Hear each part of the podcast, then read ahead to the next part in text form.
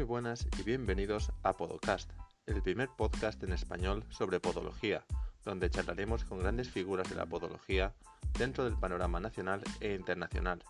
Hablaremos sobre sus carreras y de cómo ven ellos la podología actualmente, y debatiremos sobre temas de actualidad dentro de nuestro campo. Soy vuestro anfitrión José y acompañándonos a lo largo de los programas estará Fernando, más conocido como Podonando, quien nos ofrecerá su punto de vista como estudiante.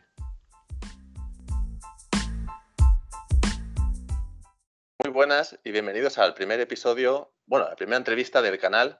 Tenemos con nosotros a, Alfonso Martínez Nova. Buenas, Alfonso. ¿Qué tal? ¿Cómo estáis? Y con nosotros también está eh, Fernando. Buenas, ¿qué tal? Muy bien. Eh, en primer lugar, gracias Alfonso por venir. Es nuestro primer invitado, nuestro primer valiente. Pues nada, pues encantado de ser el primero que se lanza al ruedo. Muy bien, vamos allá. Cuéntanos, eh, ¿dónde estudiaste? Pues yo estudié en la Universidad de Barcelona, en el Hospital de Llobregat. Yo soy de allí y bueno, pues la verdad es que lo, tenía muy cerquita, muy cerquita de casa. ¿Y en qué te especializaste en principio? Eh, bueno, ya al acabar la carrera empecé el máster de cirugía podológica, porque era lo que más me, me llamaba y es un poco lo, una de mis especializaciones principales, ¿no? Lo que he venido haciendo siempre a nivel docente y eso es el tema de cirugía podológica. Luego ya he ido haciendo algunas otras cosillas que, pues, que me han llamado la atención o que me han gustado. Es curioso, eh, sé que es, es, muy bueno en cirugía, luego Fernando tiene alguna pregunta para ti sobre ese tema, pero yo te conocí por la deportiva, o sea, Básicamente, sí, porque tus publicaciones de normal en, redes sociales son sobre, sobre Saucony, sobre deportiva, sobre running. principalmente sobre running, pero eso ha venido por, eh, pues, por mi afición a correr. Yo dejé de correr durante mucho tiempo, hice atletismo de, joven, años A, de los 14 a los 19 más o menos, pero luego lo dejé, dejé de hacer cosas y, bueno, pues estas cosas que pasan, ¿no? Que un día pues va cogiendo uno un kilito, un kilito, un kilito y, cuando ya fueron demasiados dije, esto hay que, hay que cambiarlo. Y empecé a correr otra vez y, y en base a eso, pues después, eh, pues me han interesado todo el tema de, pues, biomecánica de la carrera, técnica de carrera, zapatillas, pues porque además a mí me gusta probarlo todo, ¿no? Yo salen las zapatillas y puedo, pues las compro, pues pruebo un drop, otro drop, five fingers y un poco, pues luego puedo explicar cuál es mi experiencia con eso. Entonces, lo que yo estudié fue cirugía y he seguido haciéndolo y luego poco a poco lo que me ha interesado más pues es esa parte de la, de la deportiva principalmente. ¿Eres de los que destripa la zapatilla luego para ver los materiales dentro? Las corto de lado a lado, las corto de delante a atrás, eh, sobre todo cuando ya las tengo fastidiadas. Eh, les hago fotos a todos, a todos mis compañeros cuando tienen las zapatillas rotas para intentar averiguar el porqué, eh, todo tipo de cosas así. Soy un friki. Pero lo sé. Pero lo sé. no, lo oculto. ¿Por qué, elegiste la podología en principio, en primer lugar? Pues mira, eh, como te comentaba, yo corría cuando era joven y una de las cosas que hacíamos era ir al podólogo.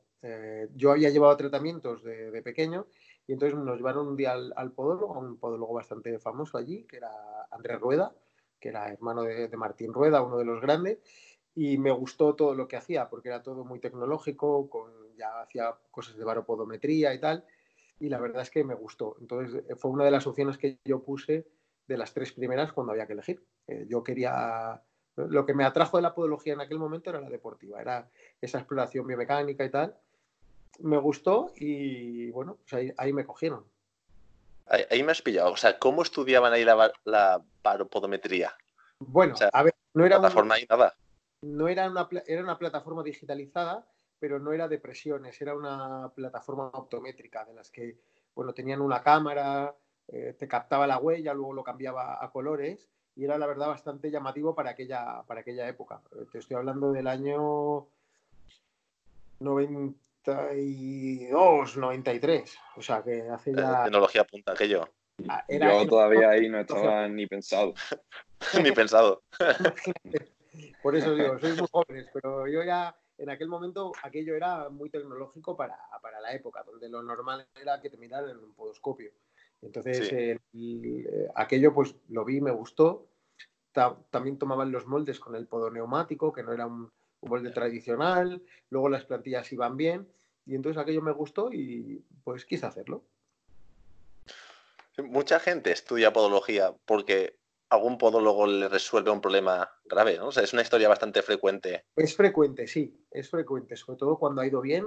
Yo ya conozco dos o tres casos de gente que, bueno, porque ha estudiado podología porque le ha ido bien, le han tenido que operar de los pies, han tenido que hacer algún tratamiento o algo y les ha gustado en ese momento, o no han tenido una experiencia traumática.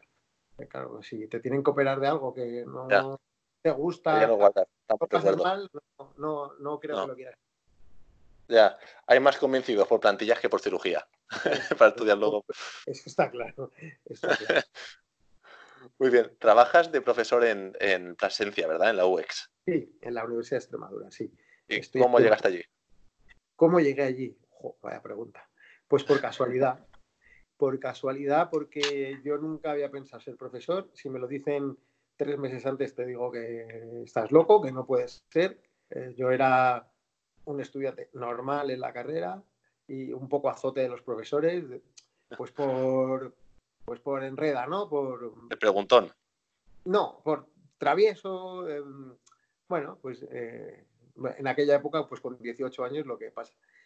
Y yo estaba trabajando en muchos sitios, en Barcelona a la vez, eh, pues una mañana en un sitio, otra tarde en otro, hasta seis sitios diferentes. Entonces era una locura ir todo el día con la maleta de un sitio para el otro para trabajar en tantas clínicas. Una compañera que también había estudiado podología se fue a la Universidad de Extremadura y me dijo, oye, van a salir plazas. Pues las voy a echar. Y bueno, mm, quedé el tercero, había dos plazas. En principio no iba a entrar y un día me llamaron y que había habido una renuncia y que, que si quería tenía que estar allí en 10 días. Entonces dejé todos los trabajos para irme allí yo pensando que me iba a ir por un año o dos y ya llevo 19. Creo ¿Tienes, clínica allí en, en, Plasencia? ¿Tienes clínica propia? No. ¿O privada? O consulta privada, digamos. Nosotros estamos eh, trabajando a tiempo completo y en principio eh, es incompatible con tener una clínica privada. Entonces, nuestro ejercicio profesional lo hacemos en la clínica podológica de la universidad, donde yo estoy con los alumnos y hacemos los tratamientos bajo mi supervisión, eh, pues ellos van haciendo, pero yo estoy pendiente de, todo ello. Muy bien. ¿Y qué asignaturas das tú principalmente allí? Pues mira, yo he dado un poco de todo, pero ahora doy cirugía podológica 1, cirugía podológica 2 y también he dado eh, hace, hasta hace poco tiempo análisis del movimiento humano, donde veíamos todo el tema de baropodometría, fuerzas, biomecánica y todo eso. Muy bien, pues casi todas mis preguntas van por el lado de, deportiva más que cirugía. Oh. Pero bien, pero sé que, las vas a solventar todas. Eh, ¿Estás ahora mismo en algún proyecto de investigación, en algún estudio? Ah, sí. Eh, de hecho, es una de las. ¿Te puedes decir? Sí, claro, sí, sí. Eh, es una de las cosas que más me gusta. Entonces, estamos trabajando en termografía infrarroja, es decir, con cámaras termográficas estamos intentando ver qué zonas del pie desprenden más calor, eh, pues con diferentes tipos de materiales de plantillas, diferentes tipos de, calcetines, diferentes tipos de, zapatillas, para intentar mejorar un poco la, pues la construcción o la forma que tienen y, aprovechar pues, zonas que disipen más el calor para, para no sobrecalentar el pie. Mola, mola el estudio. Hmm. Y te voy a preguntar, eh, ¿Estás dando algún curso de formación? Eh, nosotros actualmente en la Universidad de Extremadura tenemos un curso de formación en... Eh, es un especialista en patología ungueal, pues donde repasamos todo lo que es la anatomía normal de la uña, tratamientos para, para todas las onicopatías, cirugía, que es la parte que imparto yo, y bueno, hacemos prácticas con pacientes reales que vienen a operarse y que bajo mi supervisión pues les operamos para que la gente que, haya, que haga cirugía se especialice y el que no haga, pues se atreva a hacerla, porque creo que eso deberíamos hacerlo pues todos. Sí. Un problema que encuentro en el tema de cirugía es encontrar un mentor, ¿no? Porque es muy importante ver muchas cirugías antes de, que alguien se atreva a operar y es lo que creo que es la, barrera más grande.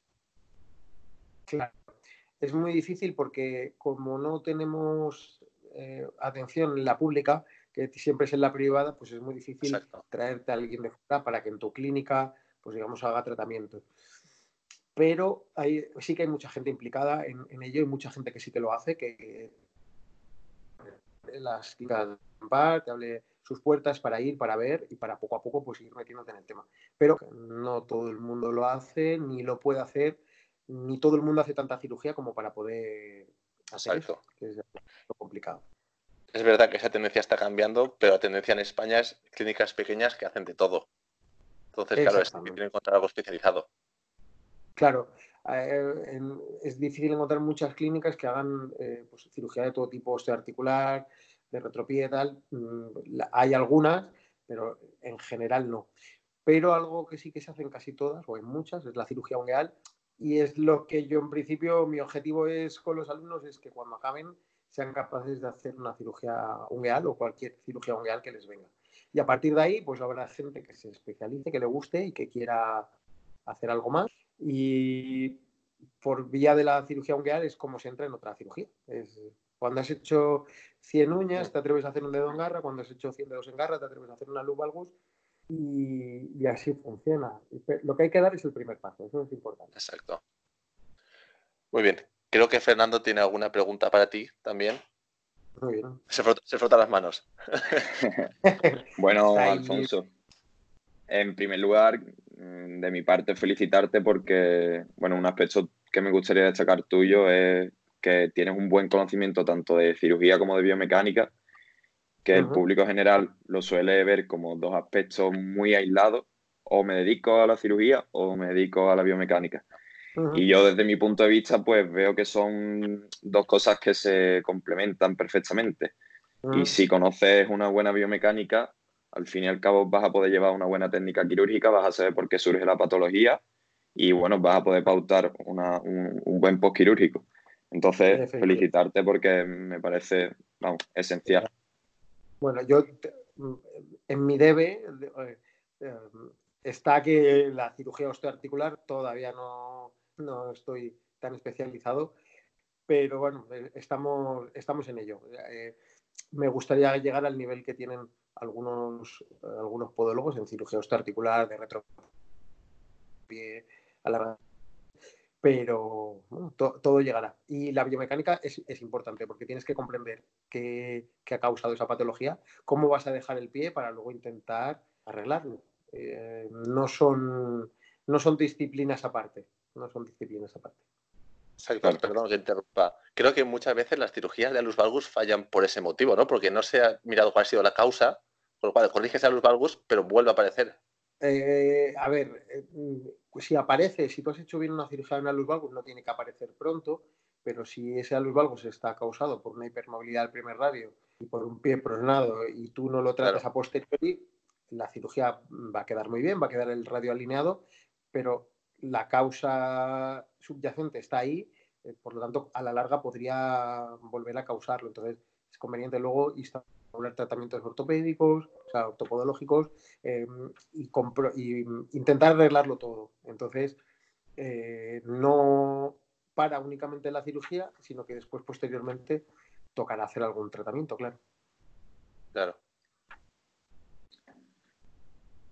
Bueno, eh, como ya sabes, yo sigo siendo estudiante y como hay, hay, muchos compis que nos estarán escuchando, me gustaría preguntarte eh, cómo está la situación allí en la Universidad de Extremadura y si crees que, bueno, que nos comentes un poquito cómo salen de preparados los compis de allí. Yo creo que salen bien preparados. Eh, siempre, como todo, se puede mejorar. Eh, nosotros en la clínica, es, la clínica hace una atención a los pacientes de la calle eh, a los pacientes se les cobra y un precio mm, bastante similar a lo que puedan cobrar los compañeros en la calle para no hacer competencia desleal. Y entonces los alumnos allí eh, reciben autónomamente al paciente, hacen las quiropodias, hacen las exploraciones, hacen ellos también las plantillas en el taller y en cirugía conmigo eh, recibimos al paciente, yo soy el responsable de la intervención porque al final no es lo mismo hacer una plantilla que una cirugía, pero conmigo eh, los alumnos anestesian al paciente y tengo uno o dos ayudantes que están haciendo la cirugía conmigo. Entonces, más o menos cada alumno al final de su carrera puede haber tratado unos 50-60 pacientes a lo largo de su, de su práctico. 50-60 eh, estamos hablando de, también plantillas, eh, cirugías, haber hecho, cuando hablamos de un paciente es que ha hecho el paciente, le ha hecho la plantilla, ha hecho todas las, entregas, son 50 o 60 historias clínicas eh, completas. Y en quiropodia puede ser que sean ah, bastantes más. Entonces, salen bien, preparados. Claro, eh, como todo, pues eh, se podía hacer más cirugías, se podían hacer más, más pacientes, pero bueno, tenemos tecnología, tenemos láser, tenemos plataforma de fuerzas, un poco para que mostrarles todo lo que, todo lo que hay. Y luego ya pues ellos eligen a la salida lo que, lo que quieren. Sí, al, al fin y al cabo la universidad ofrece lo que puede en el poco periodo de tiempo, por así decirlo, que nos pueden formar. Entonces ya eh, queda en cada uno y es lo que intento inculcar por las redes sociales, no sé si te has fijado, en ser autodidacta y buscarse las papas. Si tú quieres, si tú quieres dedicarte a la cirugía, pues búscate a un amigo podólogo y cada vez que opere una uña, pues tú ahí a mirar, aunque sea solo mirar, mm, pues ahí cuando ah. veas 20 uñas, a lo mejor te animas ya tú a hacer la tuya primero. Hay a veces que podólogos nos ofrecen eso de, oye, vente a ver conmigo, y a lo mejor van dos, tres veces, no, es que solo voy a ver bueno, y si un día, algún día necesita algo, si tú has ido 20 veces, lo mismo confía en ti. Entonces, eso es, eso es así. Hay que seguir formándose. Nadie acaba la carrera sabiendo lo que se sabe después de 20 años, en mi caso, eh, ni nadie sale operando de la carrera un, un retropie. Eh, nadie. Entonces, eh, perdón, un estornudo. Eh, Las cosas del directo. Muy radiofónico. Es importante, como tú dices, buscarte las papas, moverte, si te gusta algo, luchar por ello, formarte. Y uno de los mejores másteres que se puede hacer es aprender bien inglés, suscribirte a una revista o buscar información en Internet, porque eh, en, en, PubMed viene todo, está escrito sobre todo, mil técnicas nuevas, eh, no hace falta hacer un máster obligatoriamente y cuando trabajes, si quieres especializarte en algo, pues haces ya algún curso de, ese tema. Yo recomiendo a los alumnos siempre que empiecen primero a trabajar y que cuando vean cuál va a ser su futuro, esto es lo que me gusta, esto es lo que no me gusta, eh, pues ya empezar a especializarte. Es, es, lo que hay, nos toca seguir aprendiendo y nosotros también lo seguimos haciendo todos los días.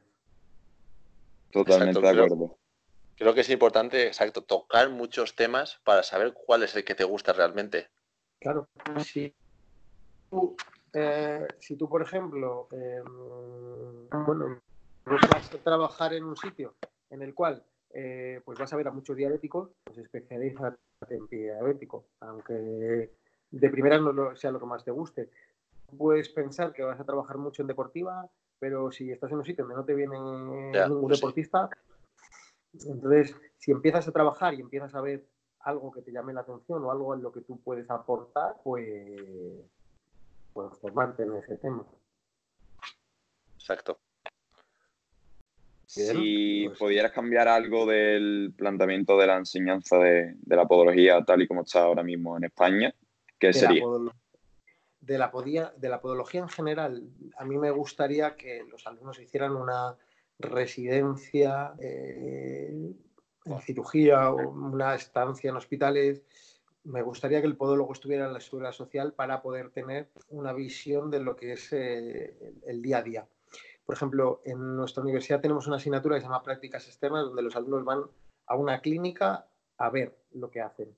Porque en la carrera están muy protegidos, es decir, eh, tienen una clínica, tienen mm, nuestra administrativa les cita los los pacientes tienen todos los materiales, eh, pueden elegir todo, no saben lo que cuesta, eh, tienen al profesor para, para, para, decir lo que tienen. Entonces están como muy protegidos y cuando vas al mundo real no es así. Tienes que saber que si hay que comprar una caja de bisturis aquí más barata, eh, tienes que hacer que tienes que aprovechar el material, que no puedes estar gastando todo lo que quieras. Y quizás eh, tienen una visión de lo que nosotros le decimos, pero no tienen una visión de lo que hay fuera. Entonces me gustaría que hubiera una parte de una residencia, unas prácticas externas obligatorias con podólogos de prestigio. Eso lo ideal sería en el hospital, eh, con el podólogo en la seguridad social, pero es, es complicado.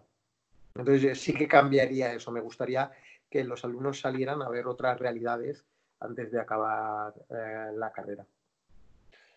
Eh, Alfonso, esta pregunta te la quería hacer más tarde, pero ya que estamos hablando con el tema de educación, eh, esta pregunta es bastante subjetiva. Pero tú cómo ves el nivel de España con el nivel de otros países, ya no Francia, Bélgica, que a lo mejor, o Alemania, que la podología no está algo tan grande, pero con mm. Reino Unido, Australia, países así. Unido. Pues eh, em, yo creo que estamos en el segundo o tercer nivel después de estos que comentas. Y justo una de las cosas que tienen buena los americanos es el, el, que hacen unos estudios, creo que son de tres años, un es con medicina y luego hacen cuatro años de podiatría. Entonces, eh, claro, son siete años de estudio en vez de cuatro, tienen un conocimiento médico más, eh, más amplio y tienen una residencia para el tema de la, de, la, de la, cirugía, en el que tú estás en un hospital con una persona el primer año viendo, el segundo año tocando un poco y el tercer año operando. Y algo similar tienen también en el Reino Unido. Eh, para, en el Reino Unido, cuando tú eh, acabas la carrera, puedes hacer lo que sería solo puedes hacer una onicocriptosis con un fenol. Si quieres hacer técnicas incisionales o un dedito en garra, tienes que haber hecho un máster, ese máster eh, creo que son dos años, y luego tiene también un periodo de residencia en, en, hospitales, que lo puedes hacer por tiempo. Entonces eso asegura que la gente que tiene el título o el máster en cirugía y que puede operar ha visto mucha cirugía, lo que aquí no ocurre.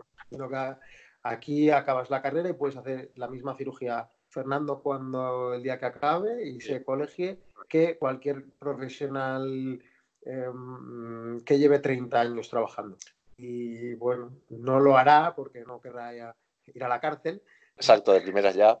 De primeras, pero te da pie a que alguien un día lo pueda hacer, decir, bueno, pero en Juanetes y ni, siquiera tener planteado lo que hay que hacer. Entonces, no estaría mal algún tipo de regulación en ese, en ese sentido. Pero como nivel, estamos, mm, pues eso, eh, sobre todo en tema de cirugía, eh, en el segundo o tercer nivel seguro en, el mundo. Muy bien. Aquí, aquí en España, por si a alguien le interesa, hay algo mm, lo más parecido que tenemos a ese estilo estadounidense de residencia y tal. Sé que en Madrid eh, hay una especie de PIR en la Complu, que te mm. quedas allí trabajando y vas rotando por los distintos servicios de la uni. Claro. Pasa que sigues como en la burbuja de la universidad, no es el mundo real. Yo por suerte llevo con un podólogo todos los veranos, desde, desde que empecé la carrera, y cuando llegas a la universidad te das cuenta de que no es el mundo real, estás muy protegido, no te fijas nada de materiales, no cuidas nada. Y esa experiencia se la recomiendo a todo el mundo, que por lo menos se busque claro, algo. Le, le comento a alumnos que mejor están manejando el micromotor, que lo están manejando sin fresa, con el micromotor abierto, eh, poniéndole, bueno, utilizándolo mal, le digo, el día que pagues tú la reparación, eh, ya te acordarás de mí. Eh, porque claro, cuando te cueste 400 euros arreglar el micromotor, ya lo harás de otra manera. Entonces, por ejemplo, también cuesta mucho más vender un tratamiento, no es lo mismo que la gente vaya a buscarte a la universidad hacerte unas plantillas o una cirugía, cuando tú estás en tu consulta y le tienes que decir al paciente que, oye, aquí se pueden hacer unas plantillas y se dan cuenta que cuando salen fuera te dicen de hacer un tratamiento de plantillas y la gente no quiere, no quiere, no quiere, ese tema, porque te tienes que ganar esa, de, de los pacientes que la universidad la tiene de por sí. Entonces, cuando van allí, ya confían en lo que le vas a decir. Pero cuando van a tu consulta, mm, pues tienes que ganarte ese, ese voto de confianza. Entonces, es complicado. Pero yo de aquí eh, animo a todo el mundo a que lo haga. Esta es una profesión muy bonita, es una profesión de la que, por mucho que diga, eh, eh, la gente sale adelante, la gente joven sale bien formada y, por supuesto, tiene que aprender. Pero no podemos negar que lo van a hacer. Es decir, alguien que lleve 30 años de podólogo sabe porque aprendió en la carrera y porque lleva 30 años de experiencia. Cuando Fernando lleve 30 años de experiencia, sabrá muchísimo más que, ahora. Y yo sé mucho más ahora que hace 20 eh, años. Entonces, hay que darle el voto de confianza a la gente joven de que aprenderán y que lo harán bien. Eh, no, hay que ser pesimista porque haya muchos, eh, no hay que ser pesimista porque mm, ahora ya no se aprende nada en la universidad, porque no es cierto. O sea que ánimo a todos, de verdad. Eso es verdad. Buenas palabras. gracias.